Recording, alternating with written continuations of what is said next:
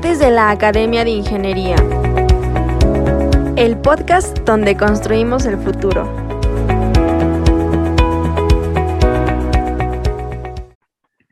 Eh, muy buenas tardes a todos. Bienvenidos a el martes de la Academia de Ingeniería.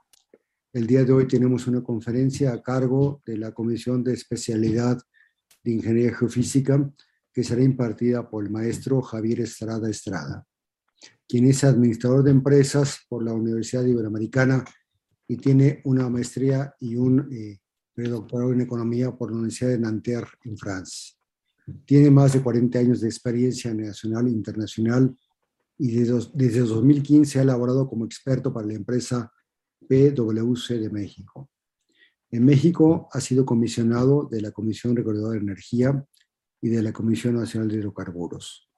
Fue director general de planeación en la Secretaría de Energía, responsable de los planes del gobierno, publicaciones en el sector y sus procesos de renovación. Participó en diversos consejos y comités de Pemex y sus subsidiarias. En Noruega ocupó cargos académicos y directivos durante 14 años y participó en la petrolera Saga Petroleum, para la cual fue eh, manager de país en Estados Unidos. Actualmente es miembro de los consejos consultivos de la Asociación Mexicana de Empresas de Servicios Petroleros y de la Asociación Mexicana de Economía Energética. Desde 2004 es socio, director y fundador de Analítica Energética, consultora que aborda los diversos temas que preocupan al sector energético en México. El día de hoy nos presentará la conferencia Transición energética, geopolítica y sus efectos en México.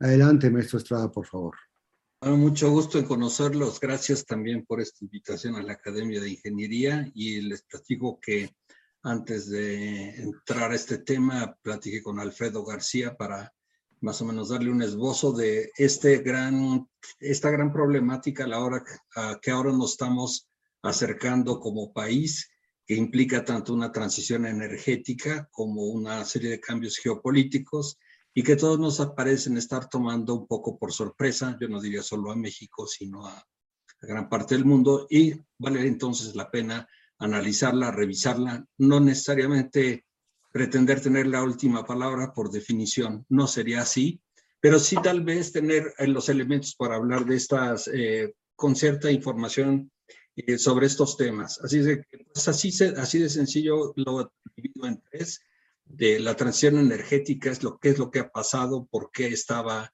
eh, con tanto interés todo el mundo en su realización, la geopolítica que hemos resentido últimamente y cómo en México hemos estado navegando con una serie de visiones de cambio, pero que no se concretan o que van en contracorriente de lo que teníamos hasta 2014. Y esa sinopsis pues la tendrán ahí este, en unas cuantas palabras eh, aquí presentada, pero también lo tendrán en el material que les he entregado. Para empezar con el tema, el IPCC, que ya lleva pues bastantes años haciendo todas estas revisiones sobre eh, cómo se está dando el cambio climático, eh, hace unos tres meses hizo un anuncio que pues nos dejó sorprendidos a muchísimos sobre lo más rápido, lo rápido que está sucediendo este cambio climático y la seguridad de que es de carácter antropogénico, sobre todo porque desde los últimos años se nota este incremento tan fuerte ya observado, eh, que es mucho mayor a los 2000 años anteriores y que definitivamente eh, su tendencia causa una gran preocupación por el calentamiento global y sobre todo porque cada vez queda mejor, mejor identificado el problema y el riesgo al que nos acercamos como humanidad. Este tipo de problemas ya se han discutido antes de que saliera este anuncio, pero por supuesto también nos han llevado a reacciones que han tenido distintos grupos en el mundo sobre tener escenarios y esfuerzos que ya se dirijan a las cero emisiones de gases efecto invernadero hacia 2050. No menos importante, la Agencia Internacional de la Energía, que durante mucho tiempo fue en realidad una agencia que, si no promovió el uso de los hidrocarburos, sí al menos fue uno de las grandes eh, que dio cabida y espacio a la seguridad energética basada en los hidrocarburos para el crecimiento económico. Y ahora entonces llama la atención que también dentro de sus visiones proponga eh, caminos posibles que están aquí eh, resumidos en forma de escenarios y que van eh, pasando por etapas en las que cada país va haciendo una serie de esfuerzos de políticas de largo plazo, pero también de metas y políticas mesurables a corto plazo que puedan ir reduciendo estas emisiones de gas de efecto invernadero y que empiezan a ser cada vez más radicales. Obviamente es, estos son escenarios o inclusive llamarlos escenarios es este, yo creo que tal vez no adecuado porque ya se refieren aquí a esfuerzos específicos que incluyen, entre otros, por ejemplo, ir reduciendo el consumo de eh, combustibles fósiles en distintas aplicaciones y también ir ya retirando los permisos para la exploración y producción de los hidrocarburos, en fin, ir quitándole poco a poco a la humanidad y hacer esa transición energética de manera bastante radical, como lo podemos ver aquí en esta imagen, en donde pues se da una transición también hacia un hidrógeno verde y a eh, otras formas de captura de los CO2 y de, y de tecnologías que lo acompañan. Perdón, Javier, que interrumpa. Eh, eh, no estamos viendo imágenes. Déjame asegurarme que estoy, qué bueno que me dices, porque pensé que sí lo estábamos haciendo. estamos viendo a ti, pero no imágenes, eso sí. Ah, entonces, a ver si ahora sí. Todavía no. ¿Ahí? Ahora sí ya va a empezar. Mira, déjame regresar. Entonces, déjame regresarme nada más para que vean lo que estaba hablando. Aquí es de lo que estaba hablando. Estas imágenes del IPCC, ya no lo repito porque ya lo dije. Pero bueno, ahí están los números y las imágenes. También este está el camino que está siguiendo hacia cero emisiones la Agencia Internacional de la Energía y los pasos que propone. Eh, y los 400 hitos de los que se compone su metodología para poder llegar a este fin. Y estoy ahora entonces en esta tercera imagen en donde hablamos también del suministro. ¿Perdón? Ah, eh, aquí siguen entonces presentando una serie de pasos y la reducción promedio anual de esta intensidad energética que se tiene que ir dando, que va acompañada no solamente con esfuerzos específicos para reducir los gases de efecto invernadero, y vemos también como en esta gráfica ya empieza a haber un crecimiento entonces siguiendo estos caminos de las renovables, en tanto que en el caso del carbón viene su descenso gradual, en el de el petróleo más bien viene su estagnación y en el caso del gas natural todavía un periodo importante de crecimiento, eh, mientras que el nuclear no parece ser realmente una de las alternativas consideradas y el uso tradicional de los biocombustibles, ya sea como leña o también va en, en decrecimiento. Pensando entonces que tenemos todavía una transición energética que durante mucho tiempo se ha dicho depende o está ligada estas nuevas tecnologías con los hidrocarburos, el, gas natural siempre se ha visto como el energético de transición. Y este energético de transición no puse aquí las reservas, pero sí han ido creciendo con la, cada 10 años va habiendo uno que se encuentra mayor volumen de reservas muy concentradas precisamente en Rusia y en países de esa región, pero también en el Medio Oriente, y son tal vez los lugares que tienen mayor cantidad de reservas de gas natural, lo que ha hecho que siga cuestionándose sobre si la disponibilidad del gas natural va a seguir siendo ese, ese periodo de transición. La sorpresa vino, por supuesto, cuando en Estados Unidos eh, se produjo cada vez más gas natural a partir del shale o de las lutitas o los esquistos o en fin una cantidad de palabras que se usan ahora para referirse a esta acumulación original de eh, las moléculas de, de metano. Lo que es importante ver aquí es que efectivamente América del Norte, aquí puse tres tipos de medidas porque Es común cuando está uno en Europa que se hable de billones de metros cúbicos anuales, mientras que aquí en esta región hablamos de billones de pies cúbicos al día. Entonces, bueno, siempre es bueno tener un pequeño referente para ver que aproximadamente un billón de, metro cúbico anual dividido entre 10 te da aproximadamente el billón de pies cúbicos al día, para, por si las dudas, tenerlo a la mano.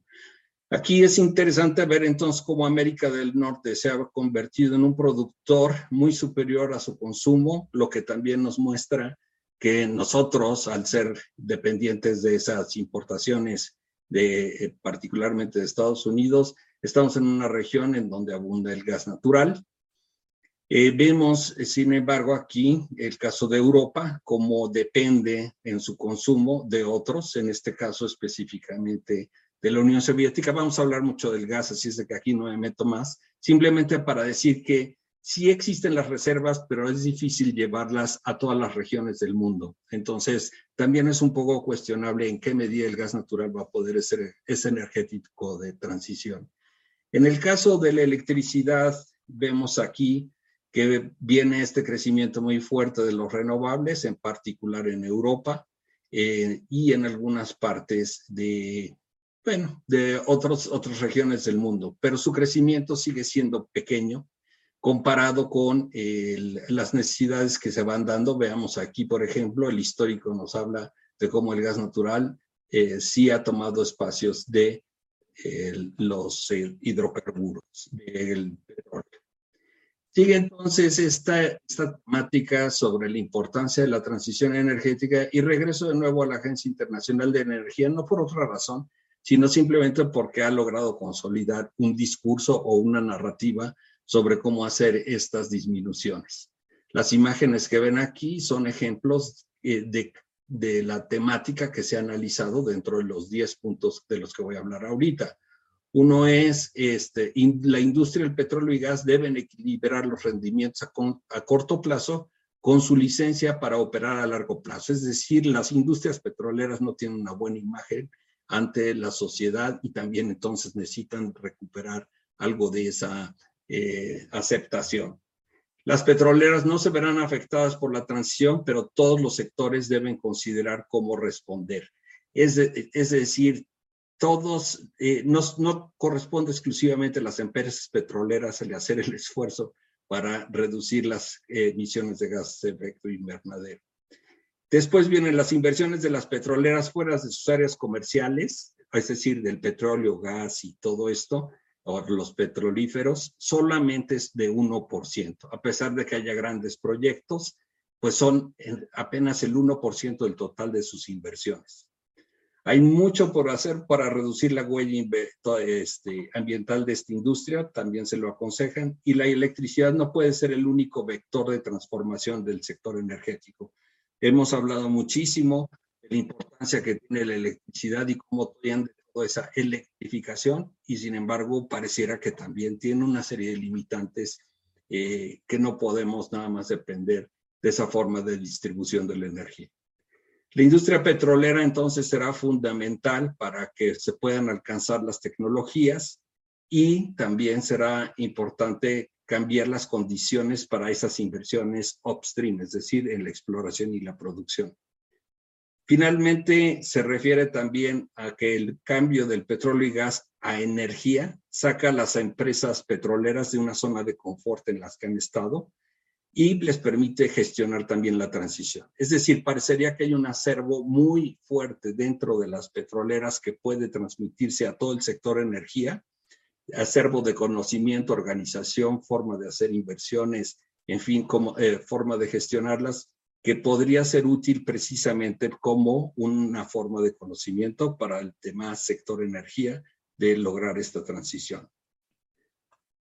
Aquí tomé una imagen de una empresa que tal vez algunos de ustedes ya conozcan, que es DNB, de Norske Veritas. Eh, la uso porque, aparte de estar chistosa, da una idea de cómo, se, cómo ven ellos que en uno de los escenarios, no es el escenario base ni el principal, ni mucho menos, pero sino uno de los escenarios, muestran cómo van cayendo ya los picos máximos de consumo de distintas cosas, ya sea de la eh, uso energético en la transportación marina o el consumo de petróleo o el consumo de la energía primaria o inclusive de, el de los usos de algunos eh, petrolíferos para el transporte y así también hasta que llegan a 2033 y ven el pico de la demanda energética hoy el pico que coincide también con el consumo de gas natural.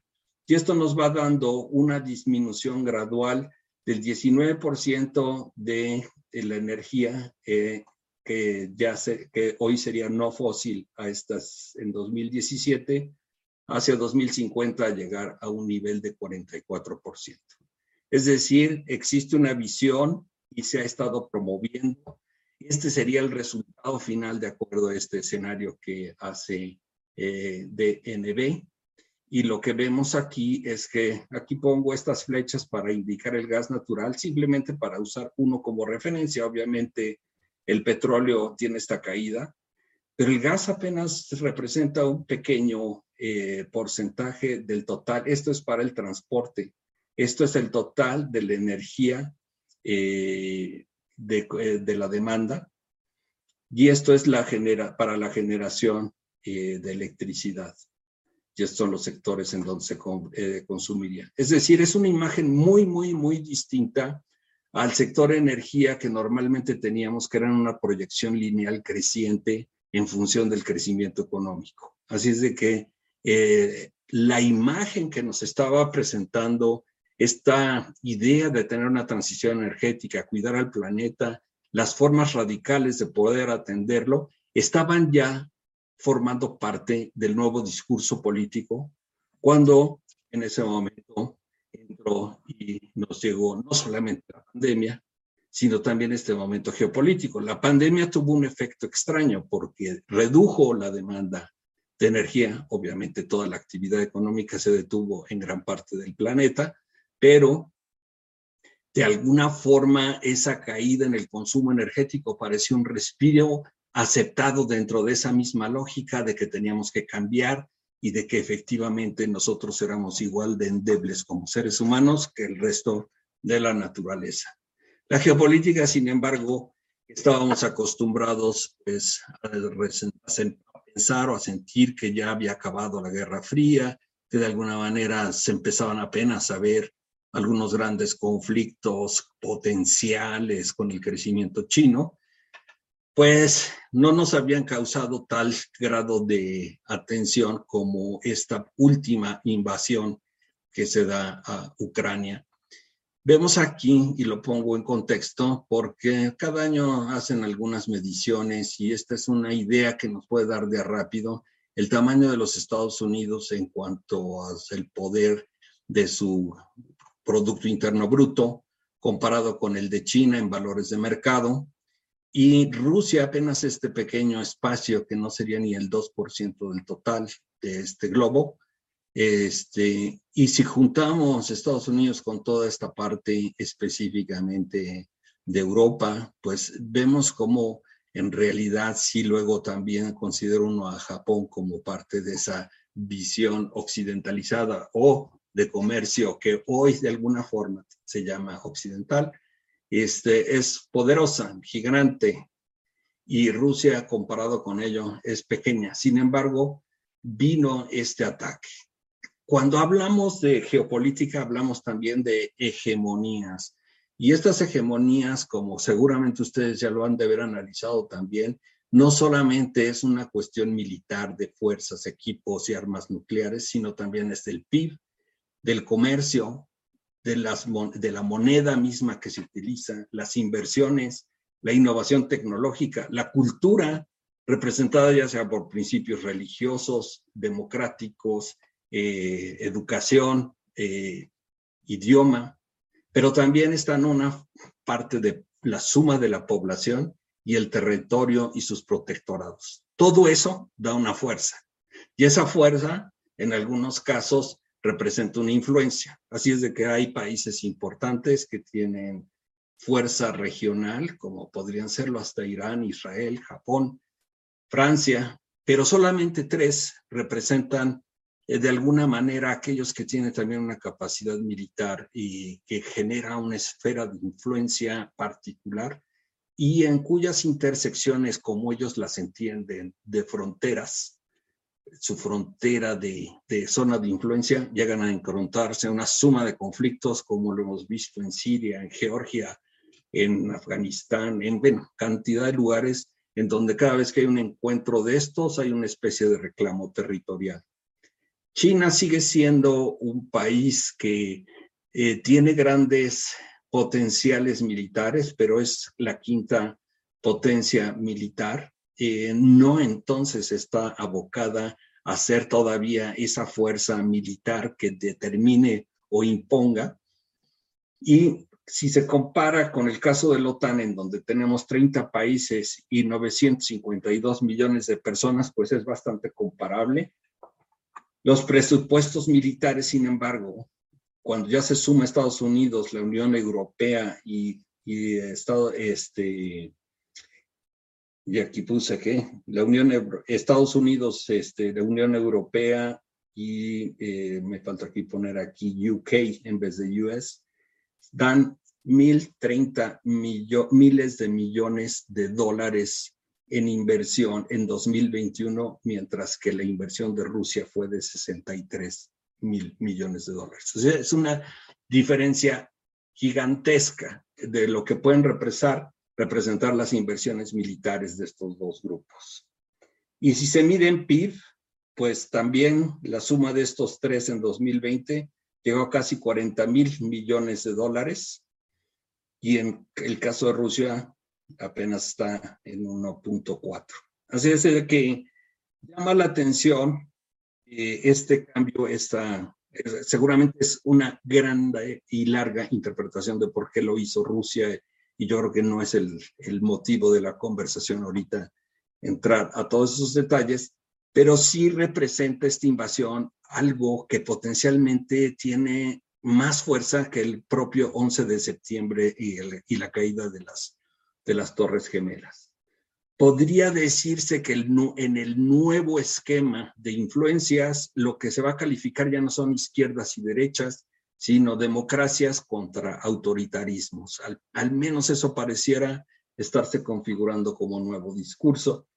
Eh, Rusia entonces invade, seguramente Ucrania tendrá un gobierno eh, fuera de su país y entonces la economía rusia que habrá ganado pues no sé, pero sí estaría en un deterioro y con potenciales de motines políticos internos que hasta ahora no hemos visto, pero de vez en cuando salen las noticias, surgen como si efectivamente esto no hubiera causado gran apoyo al liderazgo político de Rusia.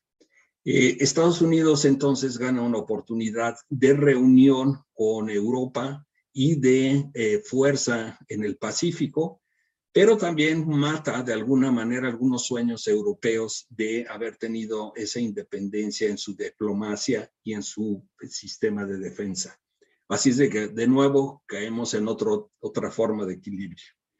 Eh, China difícilmente encontrará adecuado o correspondiente hacer un equipo muy fuerte con Rusia, a pesar de que pueda tener algunas ganancias de esta eh, unión estratégica, pero se vería también fuera o excluida gradualmente de un mundo al que quiere acceder y que efectivamente también le impone eh, bastante el ser miembro o parte de ese eh, acuerdo comercial. No tiene ya esa visión de aislamiento. Así es de que Estados Unidos se preocupa efectivamente porque China no se convierta en una potencia dominante en el Indo-Pacífico, pero eh, tampoco lo está excluyendo y eso es lo que en este momento estamos viviendo como una, un encuentro entre estos tres países. Así es de que eh, en el corto plazo, eh, sí se esperaba que Rusia, al menos yo viví mucho tiempo por allá y me llamó siempre la atención, estudié con mucho detalle las, las proveedurías de gas natural de, de Rusia hacia eh, Alemania o, en fin, los países de Europa Occidental. y, llamaba la atención cómo había esta creencia de que efectivamente Rusia podía convertirse en un, país miembro de una visión europea con quien se pudiera obtener el respeto y cooperación. Tan es así que se reflejó en grandes inversiones de gasoductos. Sin embargo, eh, Rusia siempre ha vivido y sigue haciéndolo de sus materias primas, pero muchas de ellas basadas en hidrocarburos, lo cual hace que con estos temas de cambio climático, pues se vería también visto comprometido su futuro de largo plazo y perder utilidad en una de las industrias claves. Así es de que em, estas guerras no solo representan daños para quien las, las origina, sino también quien debe responder y genera entonces sanciones o represalias económicas embargos y recortes energéticos y que pueden entonces también tener grandes repercusiones sobre su propia economía. O sea, defenderse cuesta. Y todo esto combina con estas disminuciones en el PIB que ya teníamos por la pandemia y por la inflación que se ha estado dando. Y bueno, pues eso hace que Rusia se encuentre ahora también en una difícil situación igual que los países europeos, no solo de tener que manejar eh, el costo de esta guerra, sino también los, las repercusiones que puedan venir de ella, que es de lo que estamos hablando ahorita. Parece o que esto entonces acelera el cambio energético de Europa, acelera también la visión energética de Estados Unidos, pero al mismo tiempo hace difícil esta transición porque teníamos estos energéticos, esta visión de crecimiento, esta visión de planeación, de cooperación, etcétera, y ahora es necesario otra vez regresar al corto plazo en vez de al largo plazo. Simplemente aquí les muestro cómo han sido las curvas de producción de gas y de petróleo de, Rusia, que han ido en crecimiento. Me acuerdo cuando cayó eh, el primer el muro de Berlín, como en realidad Rusia había desperdiciado sus energéticos de una manera tremenda. y hoy, al contrario, realmente ha logrado un crecimiento que llama mucho la atención. ¿Es posible resolver este conflicto con Ucrania y regresar al pasado? regresar al pasado no estoy seguro porque la desconfianza ya nació, pero sí eh, es posible resolverlo eh, con que Crimea se convierta tal vez en, en un territorio ruso, dos de estas repúblicas o, regiones dentro de Ucrania se puedan independizar y entonces tener esta cooperación que quiere Rusia. Este, puede haber un corredor entre eh, que le permita acceder a Crimea a Rusia. Eh, Ucrania no entra en la OTAN, pero sí a la Unión Europea y bueno, y que le den garantías a Ucrania de que puede tener también su sistema de defensa, aunque no sea parte de la Unión Europea. O sea, aún se ven posibilidades de solución de este, este complejo eh, resultado de la invasión, porque si no se da esta solución, entonces estamos hablando de nuevos escenarios más violentos, de mayor peligro regional y ahí sí nos empieza, nos empieza a escapar este marco de análisis que he construido aquí con algo de cuidado y que definitivamente sería mucho mayor. Por el momento, esto se podría ver como una solución. Para Rusia, eh, entonces, eh, tiene estas tradiciones de exportación. Ellos tienen un crudo que se llama Urales, que precisamente para todos los que ya conocen esta parte de la Unión Soviética, más o menos por aquí, por donde se ven estos campos, ya empiezan los Urales. Eh, dicen que Europa empieza en los Urales. Eh, Moscú estaría más o menos a esta altura, en, medio del camino. Eh, es decir, toda esta región sigue siendo muy europea y se construyó este oleoducto para llevar el petróleo a las refinerías de Europa del Este principalmente y a la parte más occidental de Rusia. Y ese es una mezcla, igual que tenemos nosotros nuestra mezcla mexicana de crudo con, con eh, eh, algunos componentes más pesados que otros. Este, igual ellos, sus urales, están eh, compuestos de un crudo pesado del Volga y otro más ligero de Siberia y que normalmente está a menos dos dólares del Brent y que ahora con la guerra en marzo su valor cayó a menos 20 Quiere decir que ya empieza también la idea de que no se contaría con este crudo, al menos no en los mercados occidentales. Y este ducto entonces también se entraría en una especie de cuestionamiento, este oleoducto, y al mismo tiempo nos diría que esta falta de 5 millones de barriles al día del crudo que se exporta de Rusia es mucho mayor del que en un momento dado se cortó de los mercados cuando se sacó a Irán o a Venezuela de ellos. Eh, es interesante también que de inmediato se dieron los anuncios de Shell, Exxon, BP, Equinor. Equinor es la empresa noruega que se llamaba Statoil. Este, y algunas más de que se salían de sus inversiones en Rusia, lo cual pues va a dejar un espacio difícil de llenar para los rusos, pero también cuestiona lo que viene.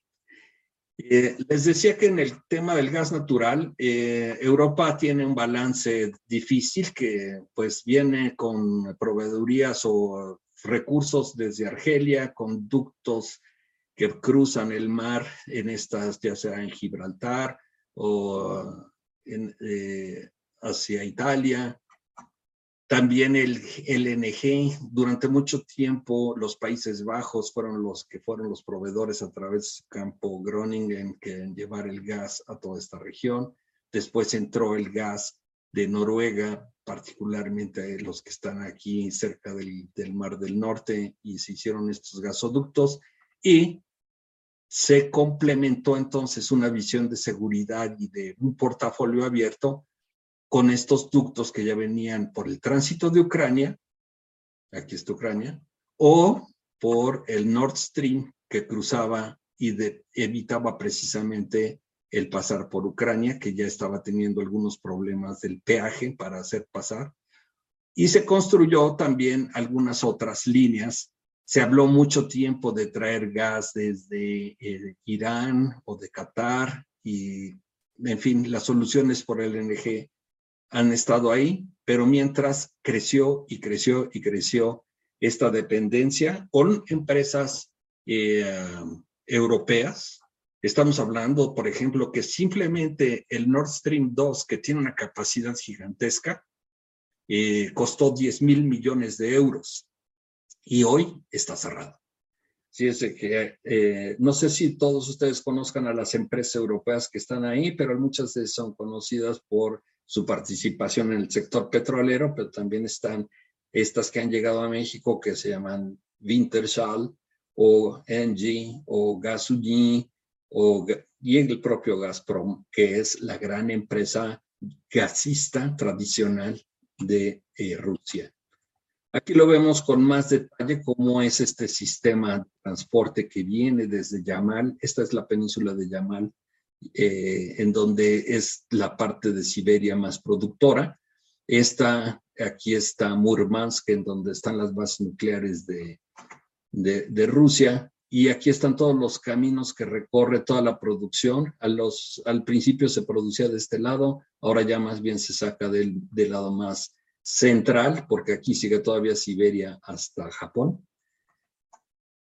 Y vemos entonces cuál era el rol tan central que tenía Ucrania. Aquí podemos ver los ductos que cruzaban en toda esta región y cómo ahora esto pues se va a cerrar también, no solamente el Nord Stream 2. Eh, nos lleva entonces a que eh, la Unión Europea va a buscar más renovables, va a seguir buscando también depender del nuclear. tal vez algunos de ustedes se hayan oído hablar de nuevas plantas nucleares a base de torio que usan, que tienen capacidades muy inferiores a las actuales, pero que son suficientes para abastecer de energía a una ciudad de 200 mil, 300 mil habitantes o, algunas regiones este, eh, industriales. Así de que viene no solamente el hidrógeno como fuente, que es un debate ahorita que está en gran boga, el gas natural que no va a desaparecer en el corto plazo, el nuclear, las renovables, como las nuevas fuentes de energía que se van a estar eh, consolidando poco a poco Se construirán, por lo tanto, mayor número de terminales de regasificación de GNL para gas proveniente principalmente de los Estados Unidos y también capacidad de almacenamiento. Ya es bastante buena la capacidad de almacenamiento de gas natural en Europa, pero se construirá mucha más para tener inventarios no solo para 90 días, ya se estaban empezando a olvidar de su propio sistema de almacenamiento. Hace poco empecé un estudio para ver qué tanto utilizaban sus capacidades de almacenamiento de gas natural y en realidad ya se sentían muy confiados. Habían ocasiones en que no tenían los 90 días de almacenamiento. O sea, sí los tomó por sorpresa, sin embargo, ahora va a ser necesario tener una política conjunta de la Unión Europea para la utilización de los inventarios y almacenamientos. Se ve también la posibilidad de dejar de comprar combustibles fósiles a Rusia en 2030 y también ya desde 2023 hacer una reducción radical de la adquisición de gas natural proveniente de Rusia. Mm, suena duro, ¿verdad? Así es de que se hablan de algunos planes, todavía algunos muy ilusorios, pero piensan que es posible llegar a estos objetivos. En el plan del petróleo, eh, la crisis que vivimos en 2014 nos pegó mucho en la capacidad de producción global y esto ha hecho que desde entonces las empresas han estado pensando si les conviene las petroleras estar en este negocio de los hidrocarburos y también eso explica mucho por qué se ha ido aceptando este tema de la transición energética. Pero lo que es una realidad es de que eh, el nuevo interés por eh, la sostenibilidad o lo que ahora se conoce como ESG, que son las mediciones de, de, las, de las empresas para obtener financiamiento, han hecho que sea cada vez más difícil eh, que las petroleras obtengan el dinero. Esta gráfica, que bueno, aquí puse la fuente, pero me la encontré apenas, esta aquí muestra la demanda y la trayectoria de, eh, de la producción, cómo ha tenido cierta correlación en el tiempo hasta más o menos 2020 y ha estado bastante bien balanceada. Cuando vinieron estas bajas en la demanda de eh, petrolíferos, pero también de la producción. Y lo curioso es de que ahora está creciendo muy rápido la demanda por petrolíferos, pero la producción no. Y este diferencial es precisamente lo que está ocasionando un aumento tremendo en los precios, que como yo la veo es si, si sobrepasamos los 130 dólares por barril, ahí sí tenemos un problema económico global del que no es suficiente eh, simplemente pensar que se puede sustituir con más dinero o más inflación. ¿Cómo le pega todo esto a México? Y es, hablaré un poco y ya termina mi, mi conversación, perdón por usar tanto tiempo. Y ciertamente eh, somos un país importador de energético desde 2014 y eh, pensamos todavía, nos imaginamos que nuestras exportaciones de crudo pues nos pueden salvar de algunos problemas, pero en realidad importamos petrolíferos y gas natural que también han subido de precio. Aquí está, por ejemplo, cuánto ha subido este, las importaciones de gas natural y van año con año. Éramos, cuando yo estaba en la CRE, realmente estábamos casi en cero, solamente estaban algunos intercambios transfronterizos de carácter logístico, pero nada más. Y ahora estamos en casi, todo, eh, casi el 70-80% de toda la demanda. Si quitamos además que Pemex lo que produce lo usa para Pemex, entonces casi, casi todo el mercado es de importación. ¿Eh? Nos producimos suficientes y ahora tendremos que competir con Europa. El precio andaba por los dos dólares, ahora ya anda por los cinco y con la competencia del gas hacia Europa, las, los proyectos de exportación, eso va a poner eh, pues de mayor precio. hay otra cosa que se ha tomado como decisión y es dejar de exportar crudo. Eh, y es una pregunta también difícil de responder porque ciertamente pues no vamos a estar eh, manoseando los precios de exportación contra los de autoconsumo eh, todo dentro de una sopa llamada producto petrolífero. Y entonces ahí está también una pregunta difícil de responder, como si qué tanto suma o resta el vernos como alguien que ya no quiere exportar crudo, sino que lo incorpora a, los petrolíferos para consumo interno, principalmente gasolinas. Otra pregunta es, ¿qué relación tendremos con las empresas rusas? Ahorita tenemos algunas que están invirtiendo en México en la exploración y producción. Eh, por supuesto, nosotros no tenemos conflicto directo con Rusia, pero tal vez tengamos que tomar alguna actitud.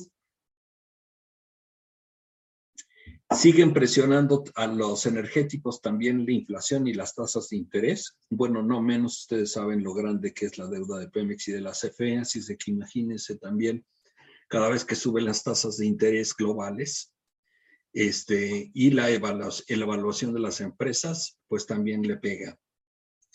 Y esto podría tener en nuestro debate energético repercusiones en las oportunidades que nos ofrece el TEMEC, particularmente ahora que se habla de la sustitución de China como proveedor de Estados Unidos en algunos productos, no creo que en todos, pero sí en algunos. Así que tenemos esta guerra acelera una transición energética global y también entonces viene la pregunta, ¿y nosotros qué vamos a hacer de energéticos eh, renovables que sirvan ya no solo para México, sino también para los mercados de exportación.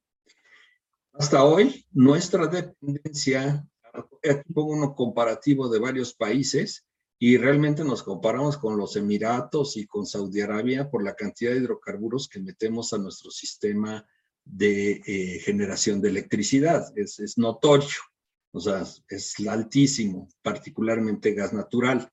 Dice que somos un país que estratégicamente ya nos, nos hemos convertido en dependientes de este energético. Eh, somos grandote, eh, tenemos mucho consumo comparado con el resto del mundo, pero no, no somos una influencia global, ni en nuestro consumo ni, ni en nuestra producción. Eh, y consumimos e importamos mucho, y seguiremos haciéndolo. Nuestras importaciones vienen principalmente de Texas y de Arizona y un poquito de California, más o menos para que tengamos una idea. Y sí tenemos muchos terminales de GNL, pero son para regasificar. Solamente vamos a tener una viendo hacia el oeste, que va a ser de licuefacción. Eh, también podríamos preguntarnos qué pasa con eso. Hay muchas cosas que podríamos hacer en el sistema de gas natural insisto, porque es ahorita en donde estamos parados, no es tanto porque deba ser nuestro futuro, pero sí muchas cosas que tenemos que hacer, aumentar la producción nacional, regulación que permite inversión, mejorar y homologar sistemas de normas y estándares, tener verdaderos mercados de capacidad y financiamiento para toda la infraestructura de gas, este, incrementar el número de compresores e interconexiones, ta, ta, ta, este, podríamos seguir con esta lista eh, yo creo que hay mucho potencial en el gas natural. La producción de hidrocarburos en México viene cayendo, como lo sabemos. Este, aquí hay algunos campos y regiones que podrían agregar. Hasta 2020 así se ve la distinta combinación de tipos de crudos y campos productores, pero básicamente dependemos de muy pocos campos. Está concentradísima nuestra producción petrolera, igual que la de gas y que también está en declive y aquí se ha logrado más o menos mantener en algún nivel, igual que aquí la del crudo. Viene un aumento en el precio del gas natural que nos debería dar la oportunidad para ahora sí financiar nuestros desarrollos en México. Ese nos había olvidado, siempre pensábamos que pobrecitos, este, nosotros nos cuesta mucho este, producir y entonces no somos competitivos, cuando en realidad vemos que tal vez los precios son realmente interesantes como para lanzar nuevos proyectos, tanto de upstream como de midstream y downstream. Hay muchas soluciones para este debate de la seguridad energética que se han dejado ahí nada más, pero pienso que les ha faltado mucha profundidad para realmente manejarse no con bases ideológicas los temas de seguridad energética, sino bases de diversificación, eh, redundancias, interconexiones, eh, manejo de flujos. Eh, bueno, hay cantidad de, de, formas de manejar una problemática de seguridad energética que no hemos estudiado suficientemente bien, ni mucho menos implementado. Em, ¿Qué más nos encontramos? Bueno, podemos y debemos sacar más petróleo y gas a pesar de esta transición energética, porque si no se nos va a quedar igual que Rusia. También ya está entrando este tema de la electrificación del parque vehicular. Hay países que ya van muy avanzados, como Noruega precisamente.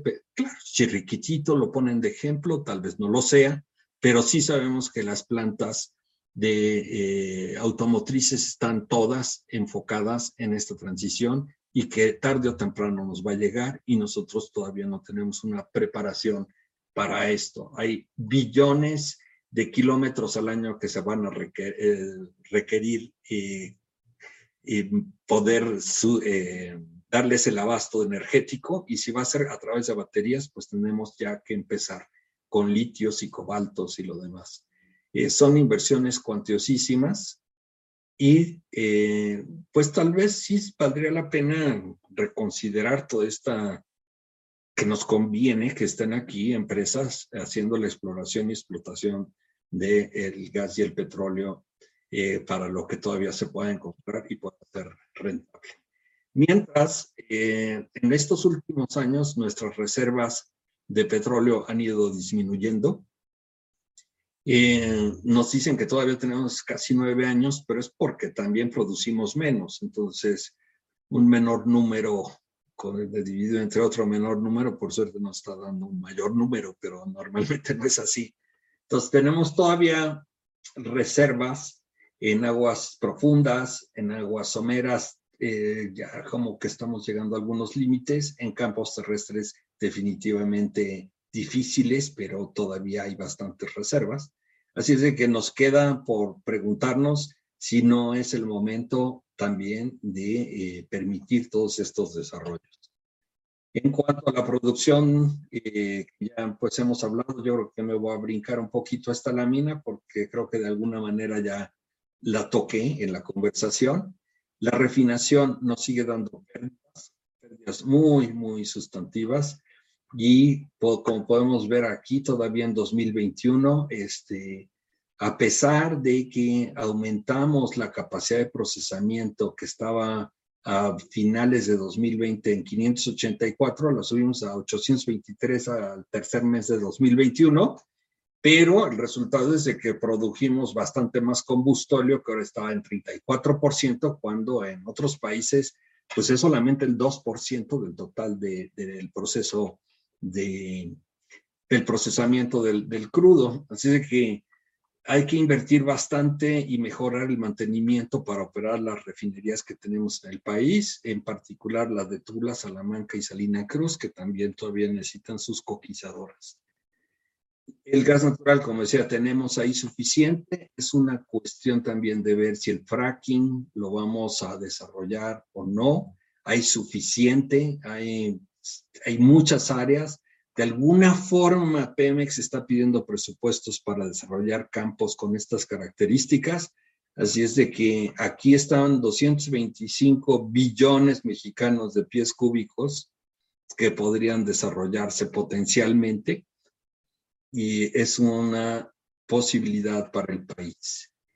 Esa es una visión de tres grandes temas que yo creo que dan para no solo para reflexiones y conversaciones, sino también para volver a analizar nuestro sistema energético nacional.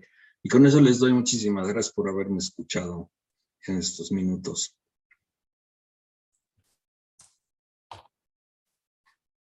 Luis, no tienes tu, no tienes tu. Sí, disculpa, lo había silenciado. Gracias, Javier, por la conferencia.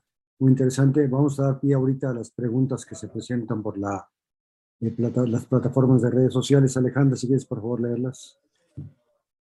Claro que sí, muchas gracias. Bien, em, iniciamos con, con, la pregunta, ¿qué países se han comprometido a disminuir su inversión en combustibles fósiles como consecuencia de la transición energética?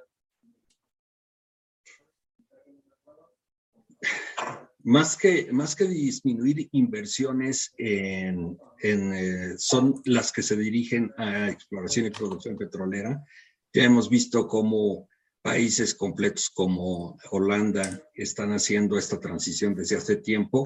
Eh, lo mismo ha hecho Dinamarca, que está con interés en el, en el Mar del Norte. Pero eh, a mí me llama la atención también la transición que ha hecho Qatar y varios países del Golfo Pérsico que se han orientado bastante más al gas natural y a, los, y algunas renovables y que pues piensan que pueden tener un mejor futuro a largo plazo. Tal vez no sea una respuesta completa para una pregunta compleja, pero creo que eso nos puede dar una idea de por dónde estamos. Creo que también está sucediendo en partes de Estados Unidos, obviamente en California, pero también en el resto del país, que ve una oportunidad en los renovables y en el hidrógeno, que vemos la Unión Europea está teniendo este plan completo de darle un futuro a, este, a esta forma tan particular de energía. Bien, muchas gracias. Eh, la siguiente pregunta es, ¿podemos decir que la situación en Ucrania es el mayor punto de inflexión en el rol y precios del gas natural en la historia? No, o sea, lo que, lo que sabemos es que esto está llegando en un momento de otras tensiones que se han acumulado y que en este momento eh, Rusia no solamente exporta 5 millones de barriles de crudo, sino otros dos o tres de petrolíferos y que esa cantidad es muy grande como para manejarse en el corto plazo. Eh, eh, simbólicamente o de manera narrativa es que hemos estado platicando ahorita de Ucrania como si fuera un momento histórico en donde también se aclaran posiciones que no nos imaginábamos que ya habían llegado a un punto de maduración, que vuelven a definir el plano geopolítico.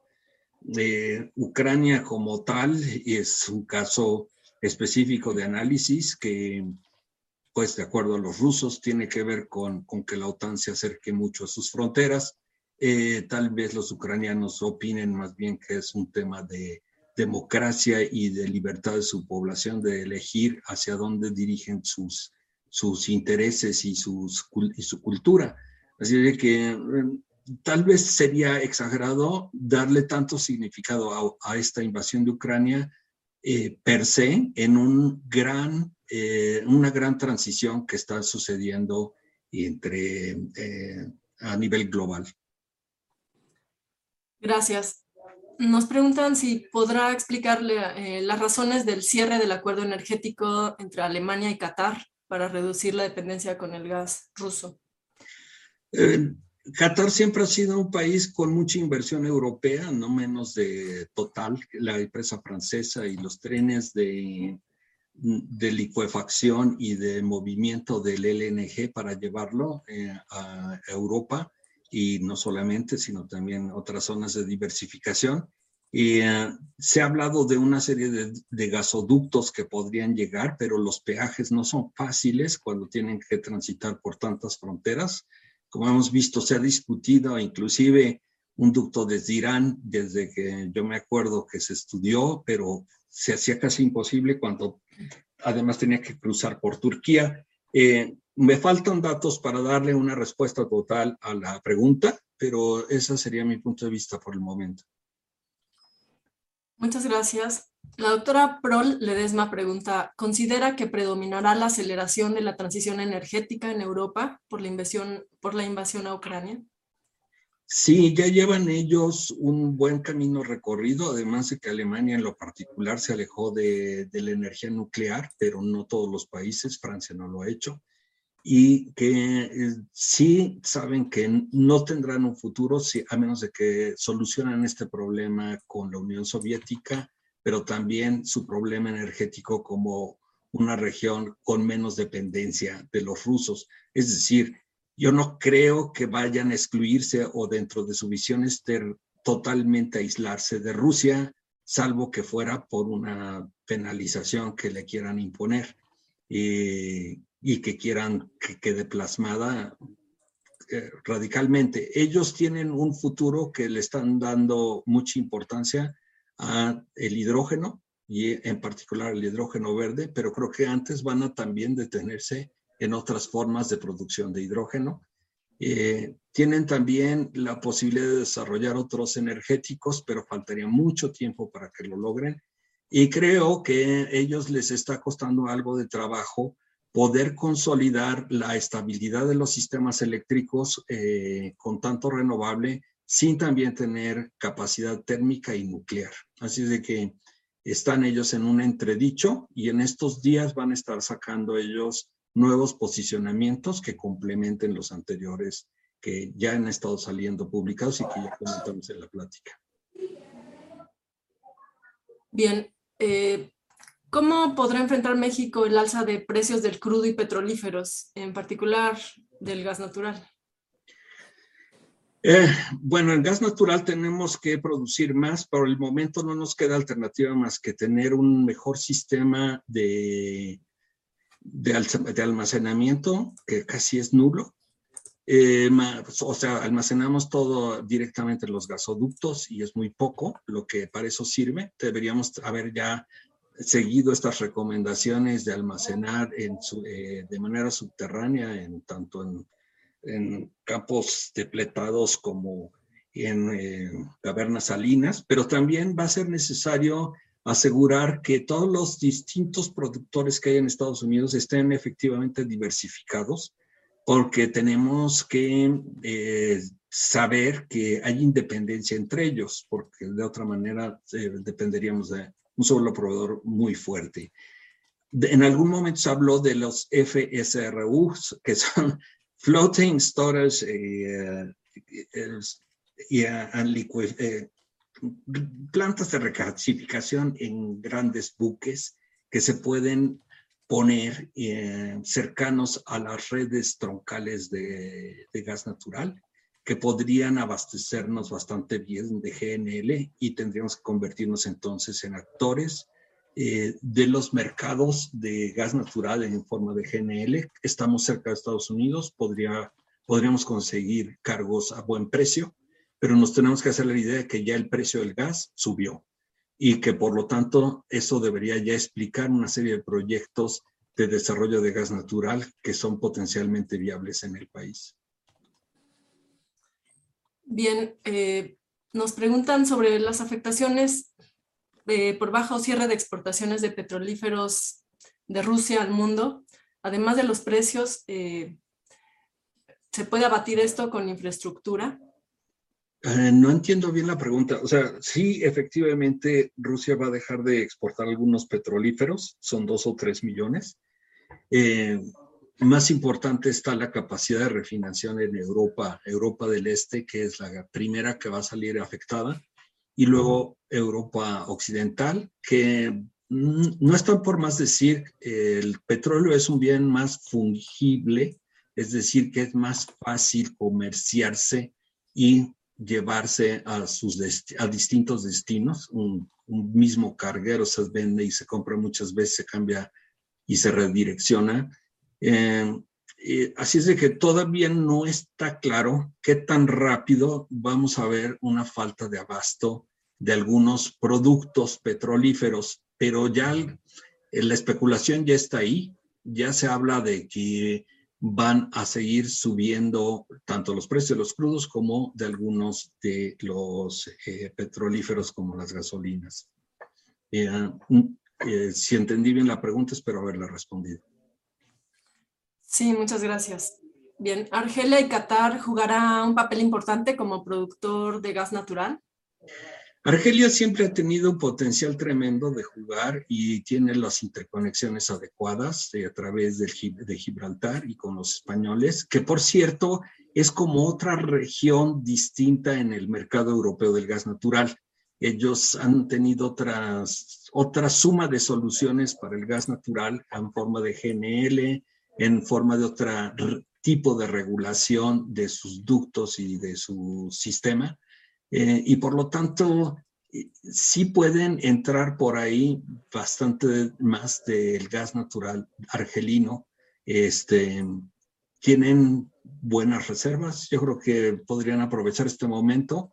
Hay negociaciones constantes que se desarrollan. El propio Noruega, que ya había hablado de no hacer crecer más su producción, de repente está hablando también en aumentarla para cooperar precisamente en la diversificación de este mercado. Gracias. Bien, la última pregunta es, ¿la afectación a los precios de combustibles en nuestro país por la invasión a Ucrania eh, es más lenta que en otros países? ¿A qué se debe esto? Bueno, eh, todos sabemos que en realidad eh, los precios internacionales afectan a todos y que es como una gran alberca, o sea, no puede estar más alta en un lugar y menos en otro. Al final todos terminan nivelándose. Eh, lo que ha estado sucediendo aquí simplemente es una solución de corto plazo, de disminuirle al consumidor el dolor eh, del aumento que le hubiera correspondido del precio eh, del, petróleo y de los petrolíferos. ha habido decisiones que cambian radicalmente la línea que se iba siguiendo, que era de dejar de exportar crudo eh, estábamos hablando que para este año nada más íbamos a exportar 400 mil barriles y ahora ya se habla de un millón de barriles diarios de, petróleo. Así que todo esto va a tener un reacomodo que espero que ya se esté estudiando en Pemex porque la compra de esta refinería, Deer Park, la reconfiguración de las seis que ya tenemos, la terminación que va a tardar por las noticias que salen hoy no solamente estará lista eh, tal vez el año que entra, pero pues tardará muchos años en, este, en estar a capacidad total. Esto ya empieza a ser un juego más complejo del el manejo de también el almacenamiento de los petrolíferos. Eh, yo creo que nos estamos eh, llenando de muchos productos que no queremos en almacenes que necesitamos estamos teniendo que pagar o deberíamos pagar más por nuestras gasolinas, porque aunque duela, es la única manera de asegurar que haya un menor consumo o un consumo racional ante las circunstancias. En fin, es un debate complejo, eh, pero que en este momento se está desarrollando aquí.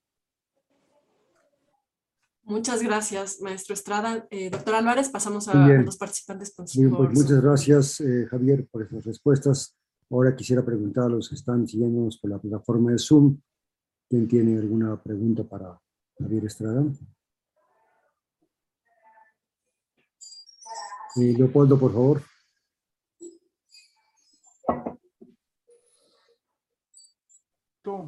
Leopoldo Rodríguez, no te oímos bien. Sí, gracias. Ya estoy ahí, ¿no? Eh, eh, mi pregunta sale un poco de la temática de petrolíferos como tal, pero eh, evidentemente está relacionada. Cuando suelo pasar algún tiempo recorriendo la costa del Se oye muy mal, Leopoldo. Ojalá pudieras hablar más, más fuerte. A ver, ¿se oye muy mal? sí, ya. Sí. Bueno, perdón. Este, decía que cuando ah, viajo por la costa del Golfo de Texas, parte de Luisiana, me muero de la envidia de ver la industria petroquímica que ahí existe y que sigue creciendo.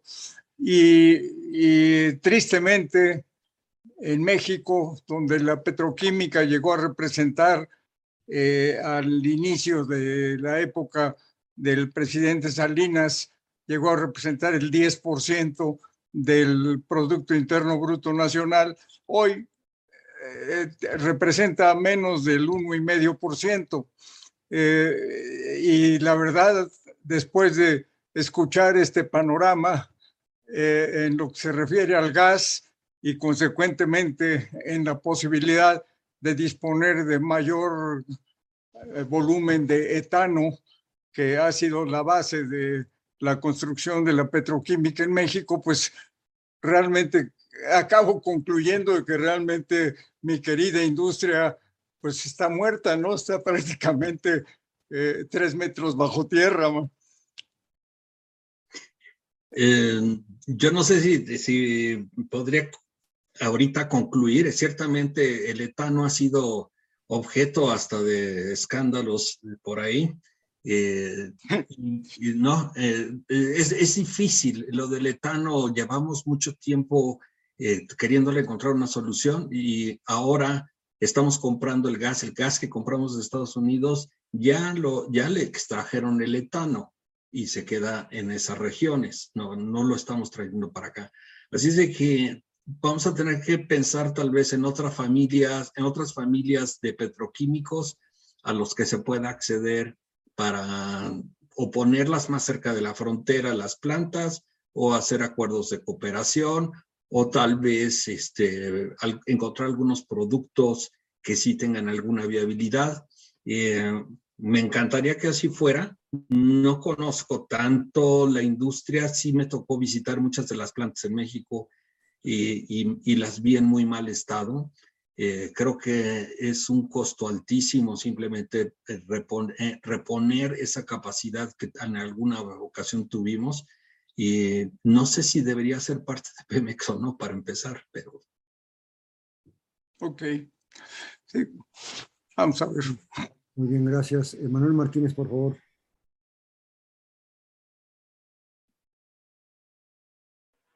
Sí, muchas gracias, Javier. Una muy buena plática con muchos eh, eh, elementos realmente para analizar a, mayor profundidad.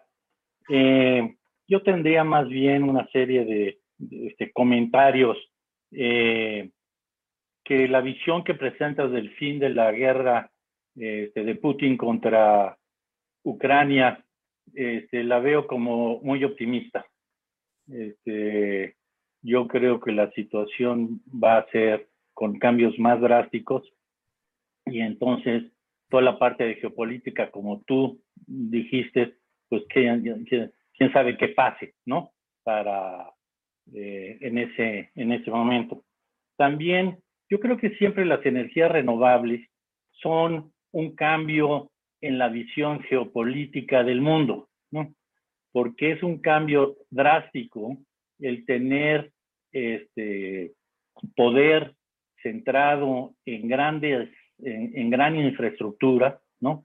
Eh, con grandes oleoductos, con grandes sistemas de redes eléctricas este, unidas, versus algo que es eh, mucho más descentralizado, ¿no? Como la propia eh, energías renovables.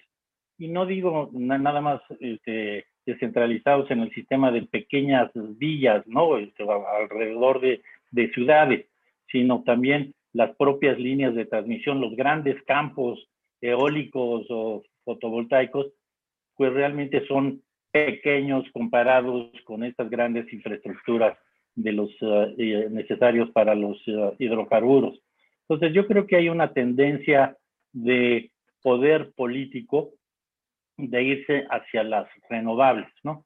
Este, lo hemos visto con el COVID-19, este, pues las inversiones y las puestas en marcha en, en, plantas renovables siguieron, mientras que no fue así en las, uh, en las uh, petroleras, ¿no? Eh, un, un, punto, por ejemplo, interesante de geopolítica es la Agencia Internacional de Energía que tú citaste, ¿no? Lo que ha causado, según una visión de parte de nosotros, es que es muy sesgado y muy dominado por las uh, compañías este, petroleras. Y por eso hace años ya se creó Irena, ¿no? Y entonces este, Irena está dando una visión distinta del mundo, ¿no? Al final de cuentas, cuando dices el 2050, pues hay distintos escenarios de la IEA que sí se asemejan mucho a los de Irena pero es una cuestión ya geopolítica que haya otra agencia internacional de energía este, renovables, ¿no? Y el otro punto que quisiera mencionar es lo que dijiste de tenemos gas, eh, gas natural, ¿no? En el uh, noreste de México, ¿no? Con el fracking. Este, yo creo que el fracking, la tendencia es que se va a dejar, que no se va a utilizar, ¿no? como no se ha estado utilizando ahora, y básicamente son este, dos problemas principales. Este, ya no sería el costo, ¿no? Este, si, si sube a los niveles actuales, ¿no? Sino sería el agua, ¿no? Que creo que sería un problema gravísimo. Y el otro de seguridad. No conozco a ninguna compañía que quiera meterse a un desarrollo, este, invertir en esa zona del país, ¿no? Por cuestiones de seguridad. Entonces, yo sí creo que estas, eh, esta situación favorece a la transición energética hacia las, eh, hacia las renovables. ¿no? Eh, gracias, Javier. Muchas gracias por tus opiniones. Ojalá, ojalá no sea tan drástico lo, lo, que viene, eh, no solo porque no se pueda predecir, sino porque realmente creo que todos sufriríamos con eso.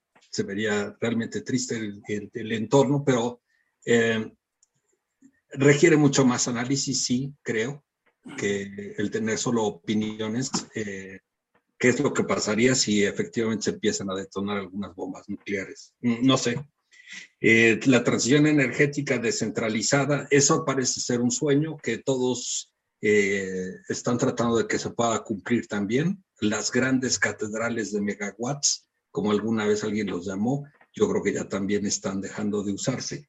Y sobre la Agencia Internacional de Energía, ¿qué decir? Pues efectivamente ha habido un debate sobre su neutralidad o no. Eh, sin embargo, sí acumula todas las estadísticas que luego usamos todos para poder hacer eh, proyecciones y, revisiones de políticas públicas. Es lo que me hizo pensar tu intervención. Gracias. ¿eh? Muy bien, gracias Javier, gracias Manuel. ¿Alguna persona más si quisiera intervenir?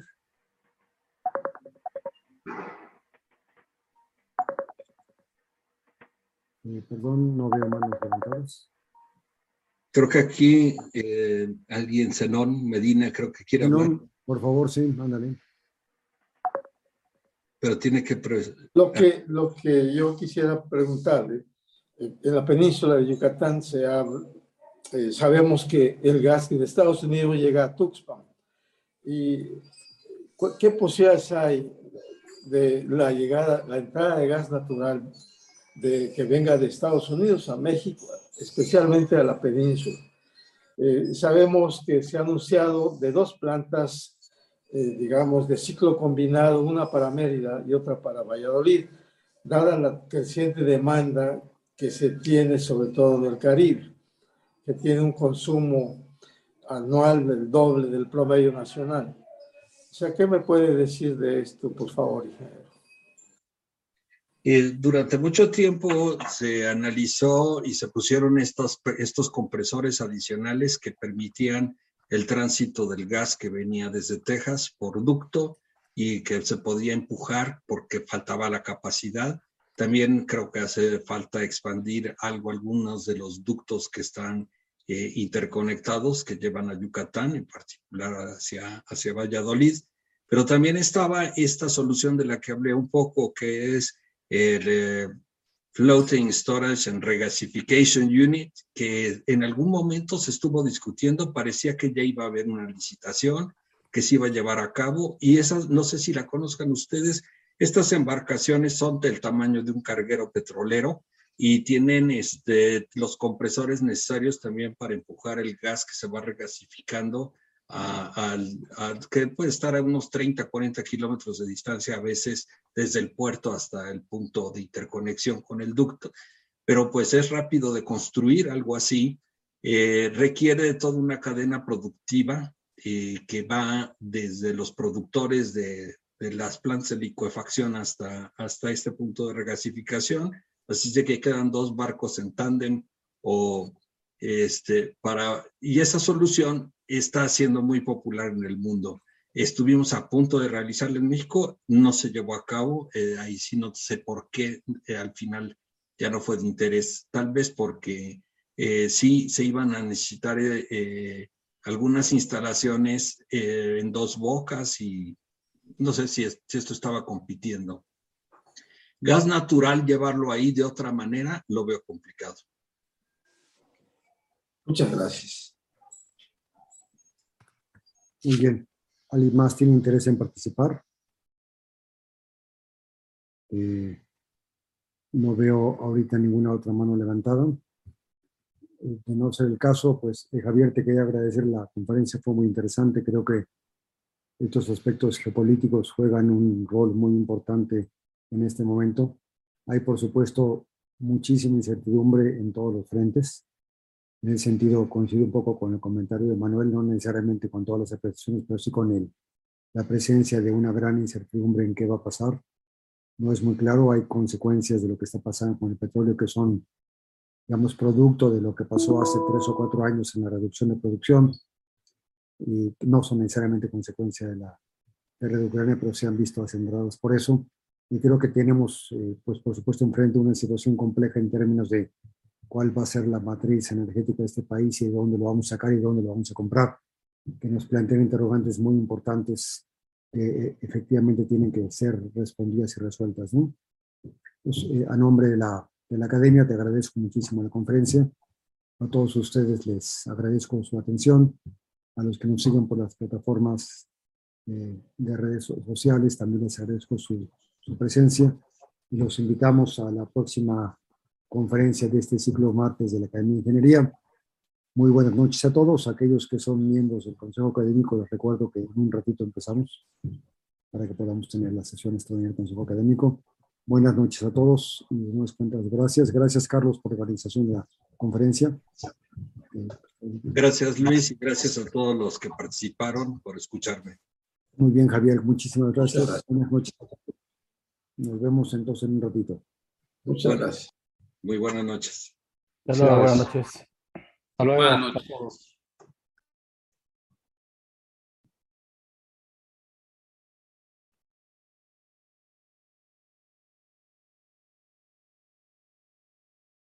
Adiós, adiós.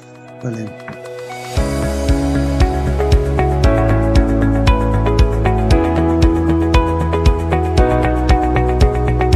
Puedes encontrar los martes de la Academia de Ingeniería en YouTube, Facebook, en nuestra página ai.org.mx y en Spotify.